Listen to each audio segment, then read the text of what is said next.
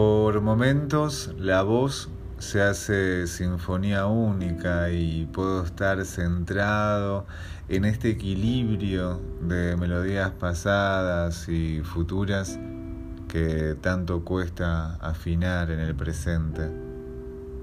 Presente incierto de paciencia convaleciente en cuatro paredes que poco a poco comienzan a derrumbarse pequeñas luces que alumbran este infierno de oscuridad sometida.